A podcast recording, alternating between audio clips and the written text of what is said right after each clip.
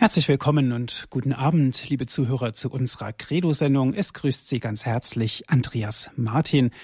Ganz herzlich mit uns verbunden sind auch alle Hörer von Radio Maria Südtirol. Schön, dass Sie jetzt wieder mit dabei sind. Liebe Zuhörer, heute geht es wieder um die Tugenden als Lebenskraft. Das ist heute unser Thema hier bei Radio Horeb in der Credo-Sendung. Es gibt die göttlichen Tugenden Glaube, Hoffnung und Liebe. Glaube und Hoffnung haben wir schon besprochen hier in der Credo-Sendung. Und heute geht es um das Schönste eigentlich, um das Schönste auch im menschlichen Leben. Es geht ganz konkret um die Liebe. Die Liebe als ethische und als göttliche Wirkmacht. Das sind natürlich zwei Fachbegriffe, ethisch und göttliche Wirkmacht die wir uns erstmal auf der Zunge zergehen lassen müssen. Und wir werden genau fragen und auch hinterfragen, was sich hinter dieser Tugend, die Liebe, noch mehr verbirgt, als sie es auf den ersten Blick wirkt, nämlich das Du und Du zu Gott und das Du und Du zwischen den Menschen. Ich darf ganz herzlich unseren Referent begrüßen für heute Abend. Das ist Herr Professor Dr. Manfred Balkenohl. Er ist emeritiert, er ist Professor für Moraltheologie. Ich darf Sie ganz herzlich begrüßen.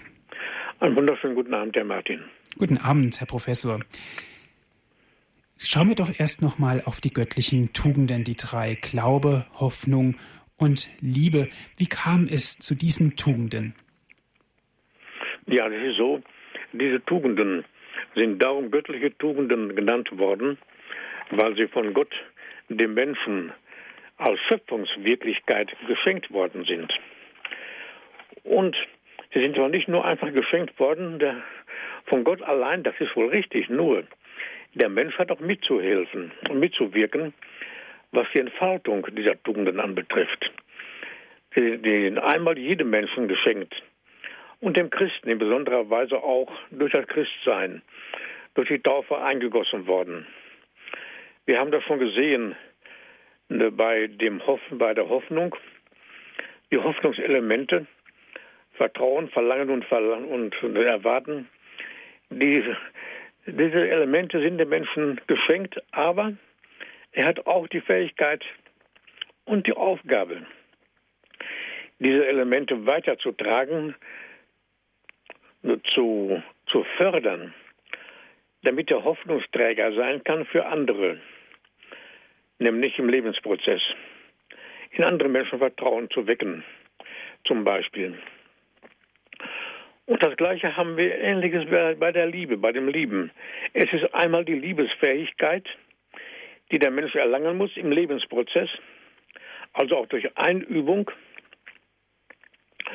Und er muss auch die Fähigkeit erlangen, dass er anderen, andere Menschen zur Liebesfähigkeit, zur Liebesfähigkeit verhilft. Beim Glauben ist es ähnlich.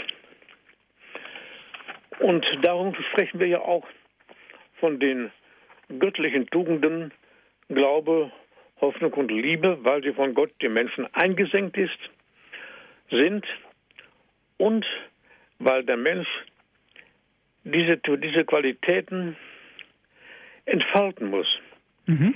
damit er zu Gott gelangt und andere Menschen mitzieht dorthin. Mhm. Herr Professor, da möchte ich ganz gerne mal einhaken. Sie haben gesagt, die Liebensfähigkeit muss ein Mensch haben. Er muss aber auch dazu fähig sein, ähm, andere Menschen zur Liebensfähigkeit zu verhelfen. Ist das denn ein Punkt, der ganz klar den Menschen aufgetragen worden ist, andere Menschen zur Liebensfähigkeit zu verhelfen? Das ist selbstverständlich.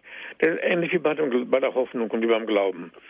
So wie der Mensch die Hoffnungselemente nicht nur für sich haben soll und haben darf und haben kann, sondern auch Hoffnungsträger für andere sein muss. In ähnlicher Weise ist es so, dass der Mensch nicht nur zur Liebesfähigkeit erlangen soll, das ist natürlich wichtig, sondern dass er andere, andere auch zur Liebesfähigkeit verhelfen soll. Ein klassisches Beispiel dafür ist ja der ganze Bereich von Ehe und Familie. Die Kinder und die Jugendlichen wachsen ja in der Liebe der Eltern auf. Und daher ist es auch so, dass die Eltern die Liebesfähigkeit im Kind entfalten müssen, mithelfen zu entfalten. Natürlich ist es so, dass der Mensch die Liebe von Gott bekommt. Aber wir dürfen nicht vergessen, dass die Eltern ja auch Stellvertreter Gottes sind, wie es im Katechismus immer und immer wieder ausgesagt worden ist. Das heißt also, die Liebesfähigkeit, das ist ja die Einführung, die Entfaltung der Liebe. Das ist wichtig, dass das im Leben des Menschen gelingt. Und ich sage ja auch, die Liebe, diese, die, diese drei Urfähigkeiten, Glaube, Hoffnung und Liebe, die ja auch Urtugenden genannt werden dürfen, göttliche Tugenden genannt werden dürfen. Das sind ja Tauglichkeiten. Ne, Im Althochdeutschen heißt es Taugan, im Gotischen auch Taujan, tun, machen, handeln, bewirken. Gataujan, dasselbe, also Fähigkeiten. Der Mensch kann nicht darüber befinden, ob er diese Fähigkeiten, diese Urfähigkeiten oder Tugenden, wie wir es auch nennen, haben soll, haben will oder nicht. Darüber besteht keine Freiheit. Er kann nur äh, den Modus des Hoffens, des Liebens und des Glaubens beeinflussen. Wie er liebt, wen oder was, auf welche Weise er glaubt oder hofft, da besteht ein Stück Freiheit darüber, auch keine, auch keine grenzenlose Freiheit. Also, die Freiheit des Menschen ist hier ohne Zweifel begrenzt. Sie ist relativ, auch, auch relational. Der freiheitliche Wille kann nicht darüber befinden, ob der Mensch lieben soll oder nicht. Der Wille kann höchstens die, den Modus der Liebe beeinflussen. Insofern ist tatsächlich die Freiheit des Menschen begrenzt, ist mehrfach begrenzt, wie wir wissen. Darf das kurz sagen, einmal durch das Naturgesetz. Er kann sich ja mit seinem freiheitlichen Willen nur im Rahmen des Naturgesetzes bewegen. Dann ist der Mensch auch zeitlich begrenzt. Er kann ja seinen freiheitlichen Willen nur in die, in die Zukunft hinein lenken. Was die Vergangenheit anbetrifft, da kann er mit seinem freiheitlichen Willen nichts machen. Die Vergangenheit steht unverrückbar fest. Und ähm, das, was den Menschen bewegt und auch belastet, ist ja oft die Vergangenheit. Aber da kann er mit seinem Willen, die kann er mit seinem Willen nun eben nicht verändern, sondern nur die Zukunft. Da wusste Nietzsche schon einiges zu, dazu zu sagen, wenn er sagte, es ist die Qual des menschlichen Willens, dass er nichts rückwärts tun kann. Er kann wohl eine andere Einstellung zur Vergangenheit gewinnen, was hier Augustinus vorgemacht hat, indem er die defiziente Vergangenheit, seine eigene defiziente Vergangenheit in die Hand Gottes gelegt hat. Das ist die einzige Möglichkeit schließlich auch und selbst mit einer defizienten Vergangenheit fertig zu werden. Das Gestern und das Morgen ist für den Menschen wichtig. Der Wille kann nur in die Zukunft hineingehen. Das nur ganz kurz dazu. Dass also tatsächlich der, Freiheit, der Wille des Menschen begrenzt ist, in mehrfacher Hinsicht. Da werden wir an anderer Stelle nochmal herausheben. Wichtig ist aber in unserem Zusammenhang, dass er wohl den Modus, die Art und Weise des Liebens, das auch für Hoffnung und Glaube beeinflussen kann mit seinem Willen. Und das ist schon sehr viel. Und das in der Zukunft, in die Zukunft hinein. Und wie sich diese Urkräfte oder die Urfähigkeiten oder die göttlichen Tugenden, wie sie sich entfalten, davon, liebe Zuhörerinnen und Zuhörer, hängt es ab, ob das Leben des Menschen gelingt. Das Leben gelingen hängt nicht davon ab, was der Mensch hat oder was er kann. Das wäre eine Ideologie unserer Zeit. Auch ob er glücklich wird oder nicht glücklich wird, hängt nicht davon ab, was er hat oder was er kann, sondern inwieweit diese Fähigkeiten oder Tugenden zur Entfaltung kommen. Davon hängt es ab, ob der Mensch glücklich wird oder nicht. Davon hängt es auch ab, wie er in Begegnungen und Beziehungen zu Mitmenschen lebt. Davon hängt die ganze Kommunikationsfähigkeit des Menschen ab. Davon hängt auch die Ehefähigkeit des Menschen ab. Was ist Glück? Davon hängt auch ab, ob ein Mensch glücklich wird oder nicht, obwohl wir gar nicht definieren können, was Glück ist. Wovon hängt das Glück ab? Auch eine große Frage. Da kommen wir noch drauf zu sprechen. Das sind einige Punkte, die sehr wichtig sind. Und darum sind ja auch diese, diese Urfähigkeiten göttliche Tugenden genannt worden, zu Recht genannt worden. Mhm. Können wir schon sagen. Herr Professor Balkenohl, wenn wir von der Liebe sprechen, da fällt uns natürlich auch sofort ein Bibelwort ein. Du sollst deinen Gott lieben mit ganzem Herzen und mit deiner ganzen Seele und mit deinem ganzen Denken. So, und das zweite Bibelwort ist, du sollst deinen Nächsten lieben, wie dich selbst. Das steht bei Matthäus. Ja. Es geht zunächst um Selbstliebe und es geht um Nächstenliebe. Ja. Inwieweit sind die denn verflochten in die göttliche Tugend?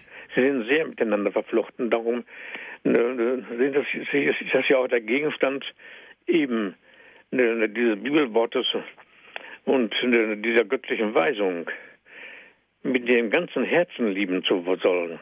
Da steht ja auch nicht, du sollst den Herrn dein Gott lieben mit deinem Verstand, mit deinem Willen, sondern mit deinem ganzen Herzen mhm. und schließlich mit allen deinen Kräften.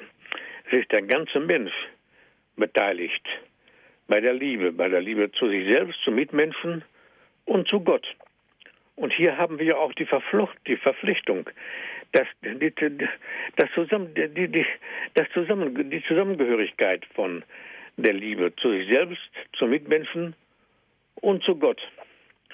Und im Lebensprozess des Menschen gehören nämlich die Selbstliebe, die Nächstenliebe und die Gottesliebe zusammen. Sie entfalten sich auch nicht unabhängig voneinander. Nämlich die Grundfähigkeiten, so können wir diese Urtugenden auch nennen. Gott, dem Mitmenschen und sich selbst in der rechten Weise begegnen und lieben zu können, sind voneinander abhängig, aufeinander bezogen, angewiesen. Darauf hat der Kirchenlehrer Thomas von Aquin ja auch schon mehrfach aufmerksam gemacht. Heute aber setzen menschenkundliche Erfahrungsforschungen diese Tatsache, diese Tatbestände außer Zweifel. Es ist nicht möglich, den Mitmenschen zu hassen und Gott zu lieben sich selbst zu hassen und Gott zu lieben. Das ist nicht möglich. Auch, auch von den, bei den Zielformen der Liebe, nämlich des Hasses, da kommen wir auch noch drauf zu sprechen. Das ist ja ein Geheimnis, wie das überhaupt möglich ist, Menschen und Gott zu hassen. Aber auch das ist möglich, weil der Mensch ein Stück Freiheit hat. Keine grenzenlose Freiheit, aber doch ein Stück Freiheit, die Liebe auch entarten, darf ich einmal sagen zu lassen. Also die Liebesfähigkeit in Fehlformen entarten zu lassen. Die Ursprünge dafür sind aber heutzutage erkennbar. Ich fasse also zusammen, ich sage also, ähm, es besteht ein Stück Freiheit darüber, wen oder was und in welcher Weise der Mensch lieben kann oder soll. Und darum ist es ihm auch möglich, desorientiert zu lieben, sage ich jetzt mal. Sein Liebestreben also in Fehlformen entarten zu lassen. Da kommen wir heute vielleicht nicht mehr zu, die Möglichkeiten der Entartung der Fehlformen allesamt zu durchsprechen. Das werden wir beim nächsten Mal tun. Aber wir machen schon darauf aufmerksam. Und Heute ist man auch bei der Frage angelangt, wo denn die Ursprünge solcher Entordnungserscheinungen, so nenne ich das jetzt mal die Fehlformen, wo die Ursprünge liegen. Man ist bei der Analyse des Einzelmenschen angelangt und forscht in dessen Charakter, in seiner gesamten Verfassung nach Anhaltspunkten für eine gültige Diagnose, ohne die eine Gesundung oder Heilung nicht zu erwarten ist. Vor jeder Therapie steht immer die Diagnose. Das ist immer so. Es sind eine ganze Reihe von Wissenschaften befragt worden, um hier ein Stück weiterzukommen. Die Anthropologie als Wissenschaft vom Menschen im umfassenden Sinne, dann die Charakterologie als Kunde von den Anlagen und Anzeichen menschlicher Eigenart, schließlich auch die Tiefenpsychologie, die sich um die innersten Vorgänge und Antriebe im menschlichen Seelenleben bemüht hat. Sie dringen mit ihrer methodischen Beobachtung und mit ihrer und mit, der, mit den vergleichbaren Betrachtungen bis hin zu den Antriebsbereichen der Lebensäußerungen des Menschen vor. Es ist erforscht worden, wo denn die Grundstrebungen des Menschen liegen. Das einmal die Strebung nach Erwerb und Besitz, dann die Strebung nach Geltung und Macht und schließlich das, das Genussstreben. Welche Entartungserscheinungen, welche Entordnungserscheinungen hier liegen können, das sind zum Teil auch zugleich Fehlformen des Liebesstrebens. Das müssen wir heute sagen. Und die verschiedenen Bereiche kommen in ihren Forschungsergebnissen zu übereinstimmenden Schlussfolgerungen. Der heutige Mensch, nicht alle Menschen, aber insgesamt doch der heute lebende Mensch, sei betont ich bezogen und ich verkrampft in seinem Fühlen. Das hängt also zusammen mit den Entordnungserscheinungen des Menschen. Die Ich-Verkrampfung des Menschen. Weiterhin sei ein Verlust an Selbstvertrauen und Selbstsicherheit festzustellen. Ein erheblicher Schwund an personalem Eigensein und eine Schwächung in den sozialen Beziehungen, die sozialen Bezüge zueinander. Wir hatten eben gesprochen von den Begegnungen und Beziehungen dass hier das Glück des Menschen liegt. Nicht darin, was er hat und was er kann, sondern was die Begegnungen und Beziehungen anbetrifft. Und gerade hier sei der soziale Bezug geschwächt. Dann kommt hinzu die allgegenwärtig gewordene Angst sei ein untrügliches Zeichen für die Verirrung der Gegenwartsmenschen. Die Angst ist wirklich zu einem Massenphänomen geworden. Viele Erkrankungen des heute lebenden Menschen sind Angsterkrankungen und sind von diesem Hintergrund her noch gar nicht recht erkannt worden, zum großen Teil jedenfalls nicht. Mhm. Herr Professor, Sie haben gesagt, der heutige Mensch sei ich betont und verkrampft in Fühlen, Denken und Streben. Viele Krankheiten entstehen aus der Angst heraus. Das ist völlig richtig. Es lässt sich auch nachvollziehen und beobachten. Aber was können wir dagegen tun? Das ist die große Frage. Und die, ähm, wir können ja auch sehen, dass das Anwachsen der Neurosen, die zahlenmäßige Zunahme der hysterischen und neurotoiden Strukturen. Da haben ja auch Ärzte, Psychotherapeuten, Erzieher und Seelsorger haben darüber nachgedacht, darüber gesprochen, darüber geschrieben. Und sie haben sie in der Vermutung, sind sie bestärkt worden, dass die gegenwärtige Not des Menschen in erster Linie und ursprünglich eine Liebesnot ist. Mhm. Und das ist der Ansatzpunkt. Das ist zugleich der Ansatzpunkt für die Therapie, weil hier ein großes Stück der Diagnose aufgedeckt worden ist. Heißt das also, dass die Menschen erstens zu wenig geliebt werden und zweitens daraus resultierend zu wenig die Liebe weitergeben? So ist es. Das kann man zusammengefassend, natürlich verkürzt, aber doch zusammenfassend so sagen.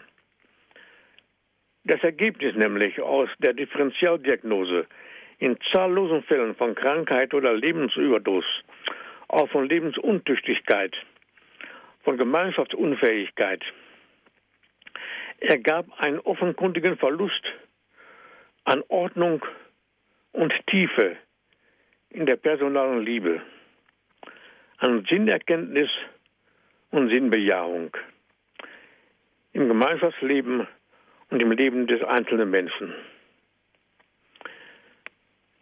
Die, die geordnete Liebe ist die Grundlage der Lebensfähigkeit des Menschen überhaupt. Das müssen wir grundlegend sagen.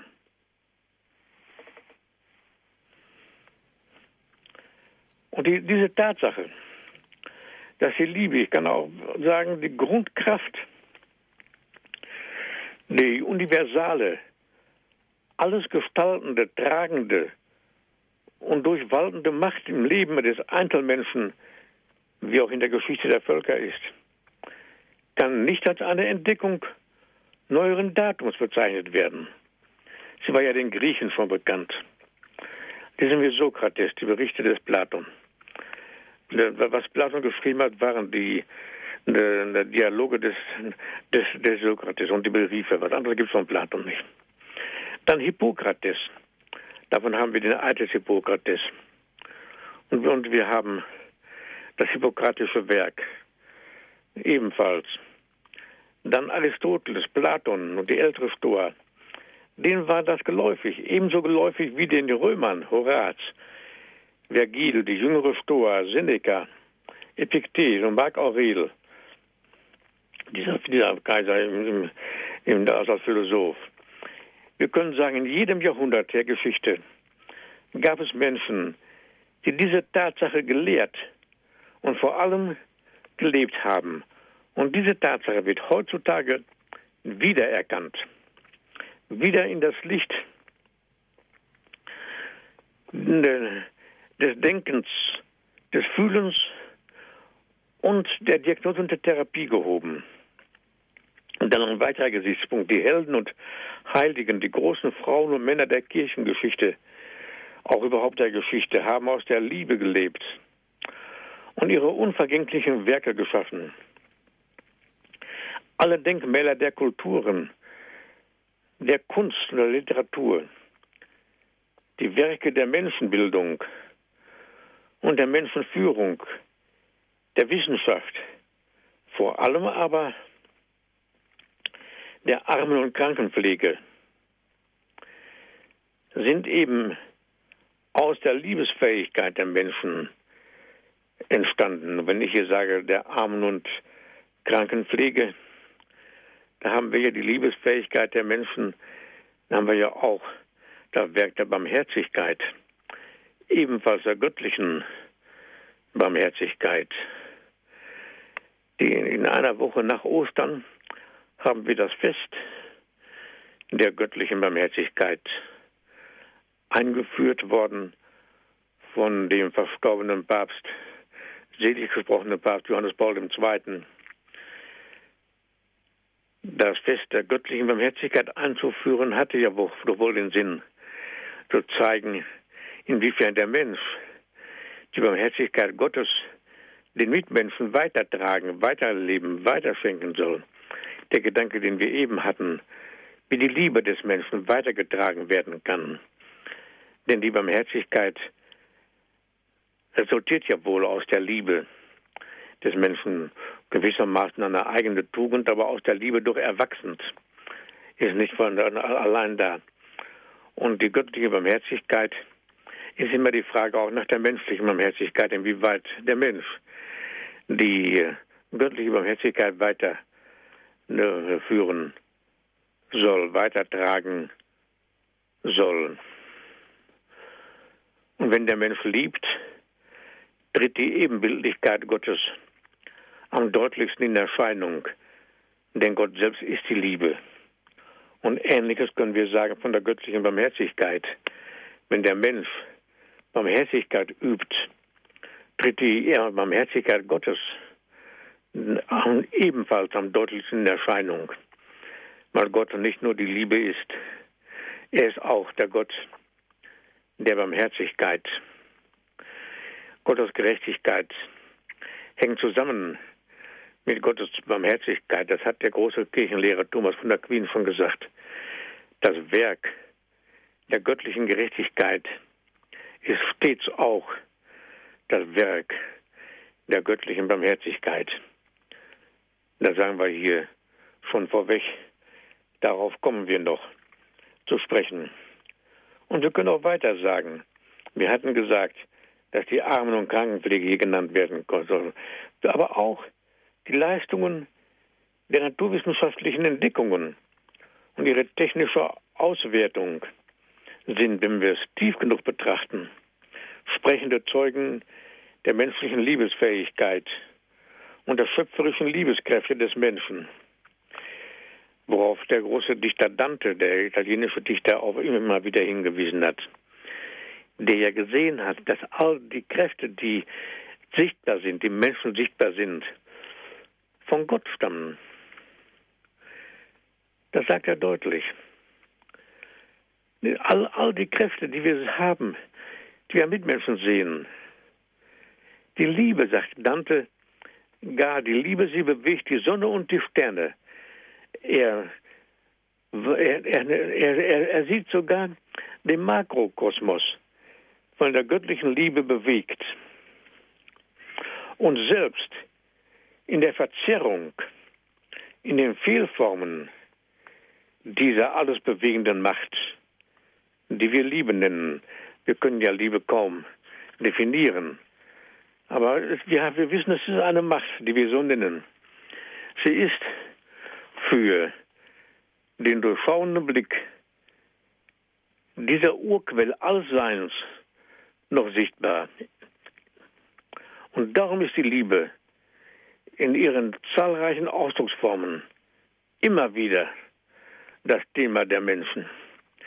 Wenn man genau hinguckt, überall, nicht nur in der Dichtung, in der Malerei, in Musik, in der Plastik, im Schauspiel, ja auch im Kino, ist ebenfalls die verborgene, untergründig wirkende Macht, gar im Wirtschafts- und Erwerbsleben. Es kann auch sein, dass die Liebe hier entartet, wie wir ja doch häufig sehen. Auch im Machtstreben der Politik, im Glücks- und Genussstreben jenes Menschen, jedes Menschen werden eben die Grundstrebungen genannt. Sie schafft einfach die Atmosphäre, der sich, ob sie vergiftet oder klar ist, niemand entziehen kann. Und in diesem Sinne bedeutet Liebe und Lieben einfach Leben oder umgekehrt in diesem Sinne bedeutet Leben einfach lieben. Und wir sehen auch hier schon, dass die Liebe auch entarten kann. Wenn die Liebe im personalen Bereich nicht gerecht entfaltet worden ist, dann gibt es Kompensationen. Dann gibt es Fehlformen, Entartungen. Dann wendet sich das Liebesstreben des Menschen zum Beispiel den Sachgütern hin. Dann kann sich die Liebeskraft des Menschen auf die Sachgüter wenden. Da haben wir den Schlüssel, den Geheimschlüssel zum Verständnis von dem, von, von, von der Habsucht. Dann haben wir auch, auch vom Geiz. Da haben wir das Verständnis, den Geheimschlüssel zum Verständnis der Geltung, zur Machtsucht.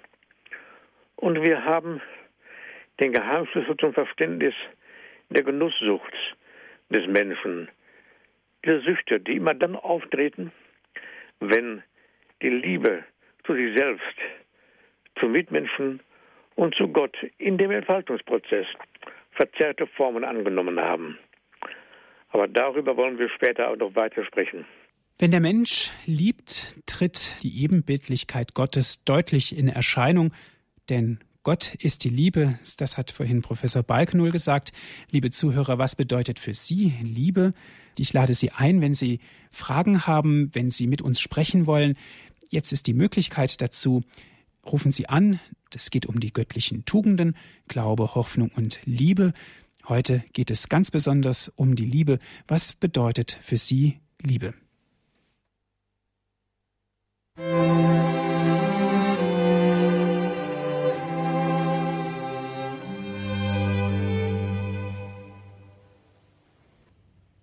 Sie haben eingeschaltet die Credo-Sendung hier bei Radio Horeb. Liebe Zuhörer, es geht um Glaube, Hoffnung und Liebe, die drei göttlichen Tugenden.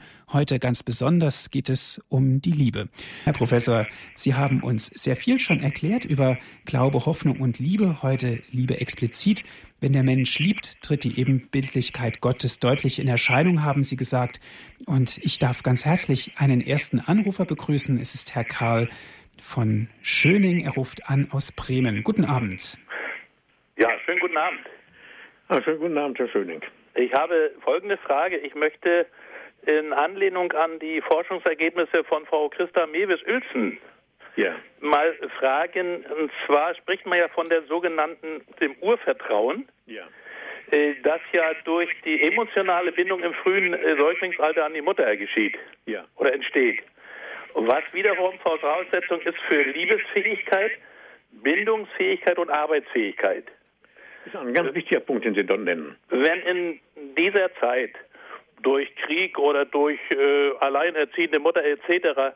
Äh, Defizite entstanden sind, ja. inwieweit äh, ist es da möglich, äh, ja, sag ich mal, durch den Glauben, aber auch durch Therapie, äh, diese Defizite auch, auch zu beheben sozusagen? Ja, es ist sehr tröstlich zu wissen, dass ein großer Teil solcher Defizite durch Personaleinsatz zu beheben sind. Tatsächlich.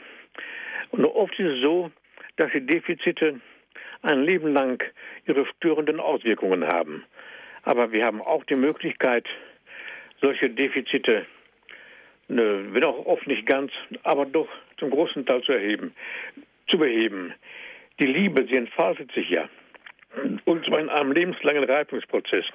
Und Sie haben recht, wenn Sie sagen, dass das Urtrauen, dass die Entfaltung des Urvertrauens zu einem gültigen Personenvertrauen erfolgen muss.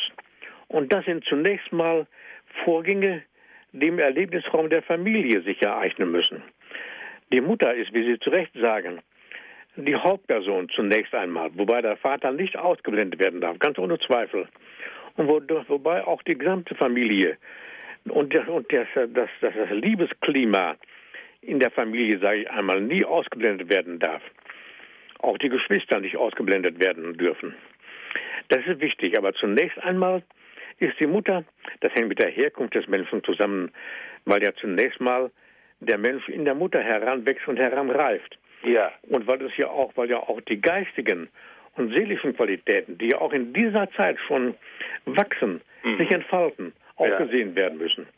Das hängt mit der besonderen, einer besonderen Bedeutung der Mutter zusammen. Und aus dem Grunde ist die Mutter auch zutreffend genannt worden, bezeichnet worden als die, Prim, die, die Religio Primaria. Ja.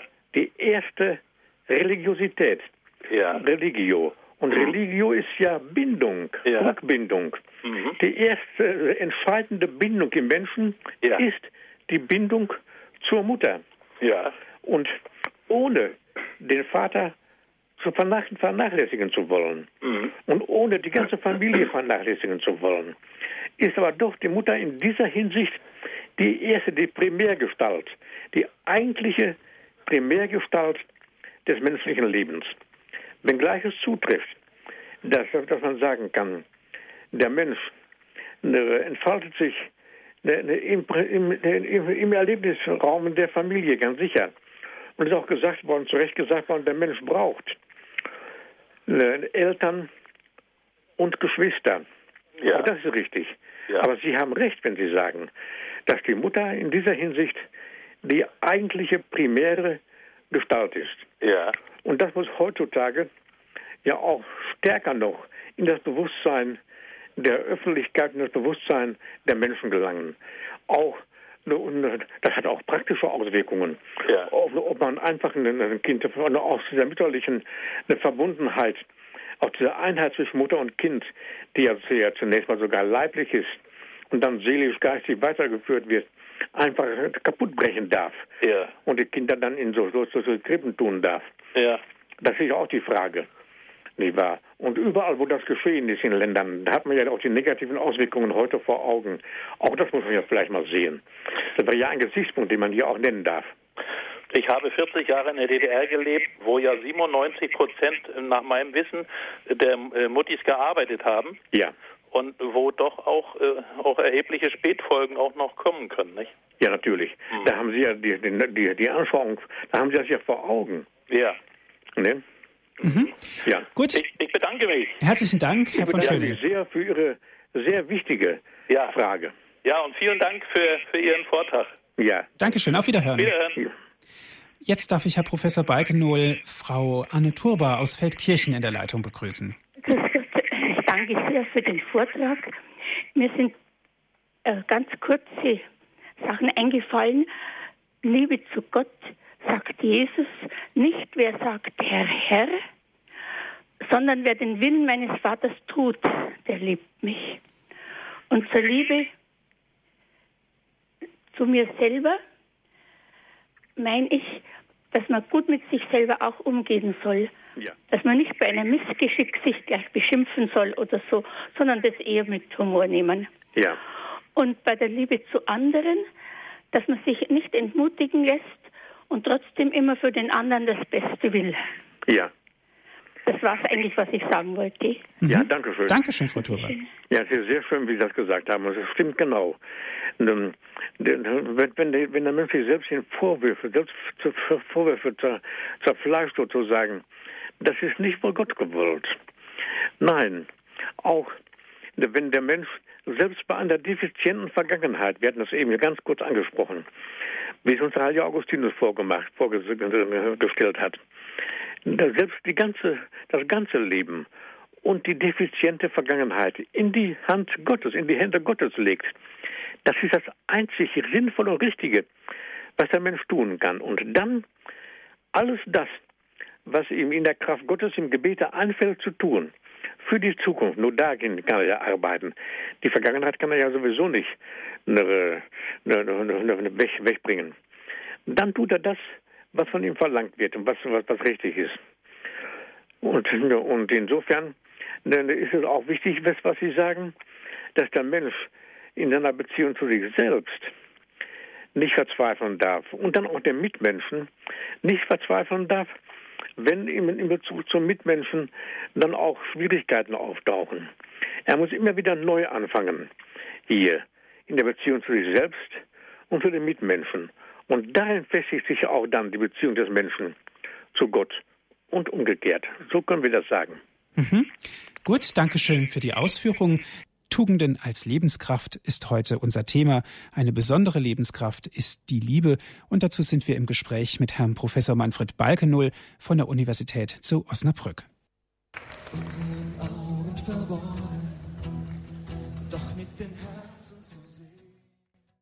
Sie hören die Credo-Sendung hier bei Radio Horeb. Ich bin Andreas Martin. Glaube, Hoffnung und Liebe, die drei göttlichen Tugenden, darum geht es heute in unserer Credo-Sendung. Tugenden als Lebenskraft, so die Überschrift.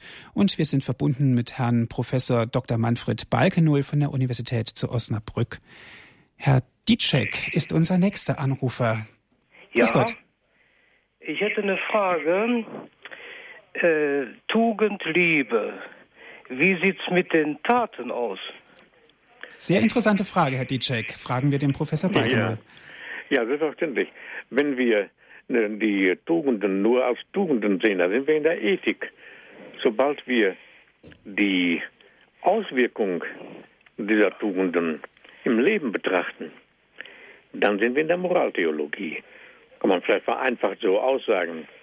Die Liebe selber hat natürlich eine Auswirkung auf das Leben. Und wir hatten eben schon gesagt, dass die Barmherzigkeit so eine Auswirkung ist der Tugend der Liebe auf und im Leben. Und wenn wir sagen, wenn der Mensch liebt, tritt die Ebenbildlichkeit Gottes am deutlichsten in Erscheinung, so können wir auch sagen, wenn der Mensch Barmherzigkeit ausübt, tritt die Barmherzigkeit Gottes am deutlichsten in Erscheinung, weil dann durch den Menschen die Barmherzigkeit Gottes und dadurch auch die Liebe Gottes zu den Mitmenschen kommt. Und insofern ist, ist ihre, Auf, ihre, Aus, ihre Frage ganz zentral. Ja. Nicht? Dass sich die Liebe, auch, das gilt ja auch für andere Tugenden, für Glaube, Hoffnung und Liebe. Für die sogenannten göttlichen Tugenden gilt das. Das gilt aber auch für die Kardinaltugenden, wo wir auch in dieser Serie hinkommen werden, die bis in die griechische Antike hineingehen. Das gilt für all, all die Tugenden. Sie müssen im Leben sich bewähren. Ja. Sonst bleiben wir in der, in, in der Ethik stecken. Sie muss aber, in, dass das Leben nicht nur sich im Belegen bewähren, sie muss eigentlich das Leben bestimmen. Dass der Mensch eigentlich in seinem Leben aus den Tugenden heraus lebt. Sodass man sagen kann, die Tugenden müssen als Lebenskraft des Menschen wirken. Vielen Dank. Auf Wiederhören. Gerne. Auf Wiederhören. Ja, Wiederhören. Und jetzt wartet schon eine Weile Frau Korn. Sie ist in der Leitung. Sie ruft an aus Eichstätt. Guten Abend, Frau Korn. Ja, guten Abend. Guten Abend, Frau Korn. Ähm, ich hätte auch eine Frage im Zusammenhang des Lebens. Äh, vorhin war die Frage vom, äh, vom Vertrauen und vom Urvertrauen. Vertrauen verlangt ja Wahrhaftigkeit. Ich kann nur jemandem trauen, der mich nicht beschwindelt oder betrügt. Ja. ja? Und äh, unser Papst hat mal gesagt, Liebe ohne Wahrheit ist keine wahre Liebe. Äh, was können Sie dazu sagen? Wie ist es, wenn man von jemandem, dem man nahe steht, immer wieder in die Irre geführt wird, immer wieder belogen oder betrogen wird? Wie, kann, wie ist dann Liebe möglich? Ja, das ist oft sehr schwierig, Liebe walten zu lassen wenn man das bei Empfinden hat, dass die Liebe äh, nicht recht beantwortet wird oder dass man in die Irre geführt wird. Es ist aber ein Zeichen der eben auch der göttlichen Liebe, wenn wir schon diesen hochtrabenden Titel haben, der doch auch ein Stück die Wirklichkeit äh, verändern soll, dass wir dann die Liebe trotzdem nicht aufgeben und in der Liebe weiter arbeiten im Lebensprozess des Menschen. Denn die Liebe entfaltet sich in einem lebenslangen Reifungsprozess. Es ist ja nicht so, dass die Liebe irgendwann so beendet wäre, sondern sie kennt ja Stufen, nicht im Sinne einer Stufenleiter, nicht weil man messen abmessen könnte, aber doch Entfaltungsprozess, Lebensprozess, Reifungsprozess. Die Liebe ist einem Reifungsprozess unterworfen. Ja, und das alles. bedeutet, und das, das bedeutet, denke ich, dass man in der Liebe doch auch weiterhin verharren soll. Das ist ein Stück Reifungsprozess. Und dadurch wird die, wird die, wird die Liebe zu, zu sich selbst, zu Mitmenschen, auch die Liebe zu Gott hingeführt und gefestigt. Ja, Frau Korn, Dankeschön für Ihren Anruf. Ja, bitte. Alles Gute für Sie. Guten Abend. Ja, die Liebe ist ein Reifungsprozess, haben Sie gesagt, Herr Professor. Ein Anrufer hat mir gerade erzählt, Herr Datschek war es, Liebe ist die Schönheit und Reinheit der Seele. Diese Definition hat er gebraucht. Da, ist, da steckt doch eine ganze Menge Wahrheit drin. Eine ganze Menge Wahrheit. Es ist auch so, dass wir das, was wir mit Liebe bezeichnen, nie ganz zu Ende definieren können. Definitionen sind sowieso in dieser Hinsicht nicht möglich. Das sind Beschreibungen. Es sind, das sind sagen wir einmal so, Auswirkungen der Liebe, können wir sagen. Nicht wahr? Mhm. Und das ist eine sehr schöne eine sehr schöne Umschreibung dessen, was wir mit dem Wort Liebe nennen. Ja. Ist es denn überhaupt möglich, aus unseren menschlichen Kräften heraus die Liebe mit unserem menschlichen Verstand hier auf der Erde zu verstehen? Ist alles, wie der Apostel Paulus sagt, nur Stückwerk. Der Mensch ist ausgerichtet in seinem Reifungsprozess, die, die auf die Liebe Gottes zu antworten. Und die Antwort des Menschen im Leben ist Stückwerk. ist aber ausgerichtet auf die Liebe zu Gott hin, weil Gott selbst die Liebe ist. Und insofern können wir sagen, ist der Mensch als Ebenbild Gottes, wenn er sich bemüht, die Liebe Gottes zu erwidern, das ist ja dann die Aufgabe des Menschen, dann tritt die Ebenbildlichkeit Gottes am stärksten in Erscheinung, was ja auch für die Barmherzigkeit Gottes gilt. Und in dem Sinn hat ja auch der Mensch gegenüber den Mitmenschen Barmherzigkeit zu üben. Liebe ohne,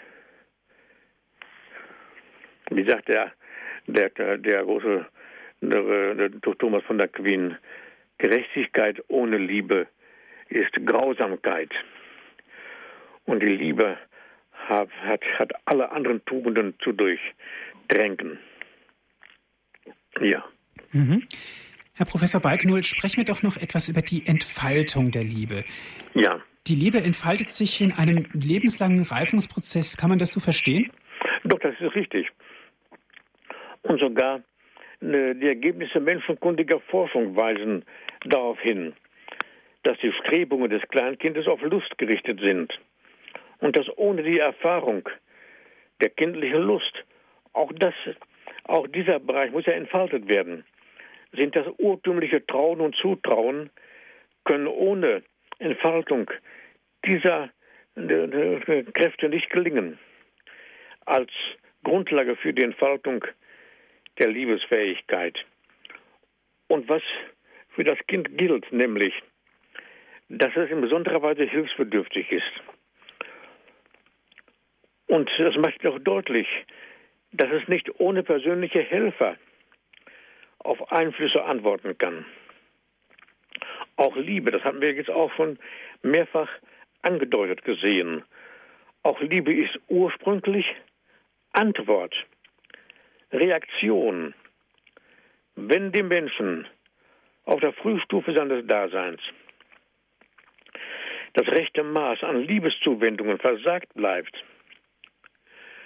oder wenn die entgegengebrachte Liebe verzerrte Formen annimmt, wird der Entfaltungsprozess des Liebens erschwert. Damit können sich schon früh innerseelische Schwierigkeiten, gar Zerwürfnisse ereignen, auch wenn sie noch verborgen bleiben, zunächst oder nur indirekt zum Ausdruck gelangen. Die Wirkung des elterlichen Einflusses ist aber für die Entfaltung der kindlichen Liebe, der kindlichen Liebeskräfte ganz, ganz wichtig und nachdrücklich hervorzuheben. Vor allem wirkt sich die familiäre Gemeinschaft auf die Beziehung der Mutter zum Kinde, worüber wir eben gesprochen hatten, und damit auf die Entfaltung des Lebens beim Kinde nachhaltig aus. Denn Eltern sind in ihrem Empfinden und Streben von dem Reifungsgrad ihrer Ehe abhängig. Auch hier haben wir es mit einem Reifungsprozess zu tun der ja auch ein Reifungsprozess in der Liebe ist. Und die Kinder sind auch von diesem Reifungsprozess abhängig. Und dann können wir aber auch sagen, da wir heute in einer Welt leben, die ja auch viele Formen der Liebe zuhauf kennt, Liebeserweise, die in frühen Lebensstadien überhaupt vorenthalten werden, fordert der Mensch im späteren Lebensprozess nach. Diese personalsozial orientierte Sicht bestätigt sich immer wieder, wenn zum Beispiel bei Ausfallserscheinungen, bei Fehlentwicklungen menschlichen Lebens exzessive Nachforderungen das Leben der so betroffenen Menschen kennzeichnen und belasten. Wir hatten von dem Missbrauch von Genussmitteln gesprochen. In den Symptomen von, des Missbrauchs von Genussmitteln, aber auch durch entartetes Erwerbs- und Besitzstreben, durch fehlgeleitetes Streben nach Geltung und Macht, sowie in den zahlreichen Formen der Vermessenheit und Verzweiflung. Das sind ja alles viele Formen des Liebesstrebens, Kompensationen des Liebesstrebens. In all diesen Phänomenen verbirgt sich das indirekte Suchen und Fragen nach Beziehungspersonen, die mehr unbewusst als bewusst angegangen werden. Das Defizit an Liebe durch verstehenden Beistand auszugleichen. Und da kommt es drauf an. Ja. Mhm. Einen nächsten Hörer habe ich in der Leitung. Es ist Herr Mose. Er ruft an aus Traunstein. Guten Abend, Herr Mose. Ja, wir haben jetzt gerade einen Herrn Professor sprechen gehört über die Vielformen der Liebe. Mhm. Ich wollte eigentlich ganz gern äh, über die Definition des Wortes Liebe sprechen. Äh, in einer Zeit, wo man wo, man, wo, wo die Medien einen Wettlauf unternehmen über das Unwort des Jahres, heißt Dönermord, äh, da könnte man ja auch einmal einen Wettlauf unternehmen über ja. das Wort Liebe ja. Äh, ja. Äh, sprechen. Mhm. Ja, ja, natürlich. Äh, es ist ja, es wird ja in der Regel äh, immer ja, mehr missverstanden als wir verstanden. Ja, das Wort ist im 19. Jahrhundert sehr stark gebraucht worden und später noch wieder missverstanden worden. Wir können auch sagen, fehlgeleitetes Streben. Wenn wir können auch sagen, Kompensationen von gelungenen personalen Begegnungen und Beziehungen treten dann auf, wenn die Formen des Liebesstrebens verzerrte Formen annehmen. Wir können ja auch sagen, wenn, wenn die wenn das Vertrauen gesprengt wird, wenn Misstrauen anstelle der Liebe kommt oder wenn Hass und Verzweiflung hinein, hinzukommen, dann haben wir Fehlformen. Das Wort Fehlform ist vielleicht wichtiger und richtiger. Dann haben wir aber auch solche Formen, die kompensatorisch das äh, gewachsene, die gewachsene Liebe verdrängen und ersetzen sollen. Und dass die Entfaltung der Liebe in diesen Fällen dann nicht personengemäß äh, erfolgt. Und damit kann man auch sagen, dass damit der Lebenssinn des Menschen schwinden kann. Und in, aller Erfahrung des Lebens er tatsächlich schwindet. Sodass also die Entfaltung der Liebesfähigkeit mit dem, mit, der, mit dem Erreichen des Lebenssinnes identisch ist. Äh, wir leben in einer modernen Welt, wir leben in einer schnelllebigen Welt. Äh, äh, ja, wir können, äh, ich, ich würde immer mir wünschen, dass die Kirche offensiver mit der schnelllebigen Welt umgeht, auch mit den Medien. Ja, danke. Heute wird ja auch häufiger das Wort der sozialen Stärke genannt. Vielen, sehr häufig wird ja inhaltlich auch das gemeint, was in biblischer Hinsicht mit Liebe gemeint gesagt worden ist. Es kommt nicht allein auf die auf die Denomination an, sondern es kommt darauf an, dass wir sehen, was denn damit gemeint ist. Wenn wir jetzt die Frage sagen oder die Bezeichnung sagen Begegnungen und Beziehungen, dass die, die, die Kontakte des Menschen zu sich, zu Mitmenschen und zu Gott, dann haben wir andere Formulierungen. Oder wenn wir äh, das Wort sozial nennen, zu den Mitmenschen und zu sich selber auch, dann haben wir auch das, was im biblischen Sinne sehr häufig mit Liebe gemeint wird.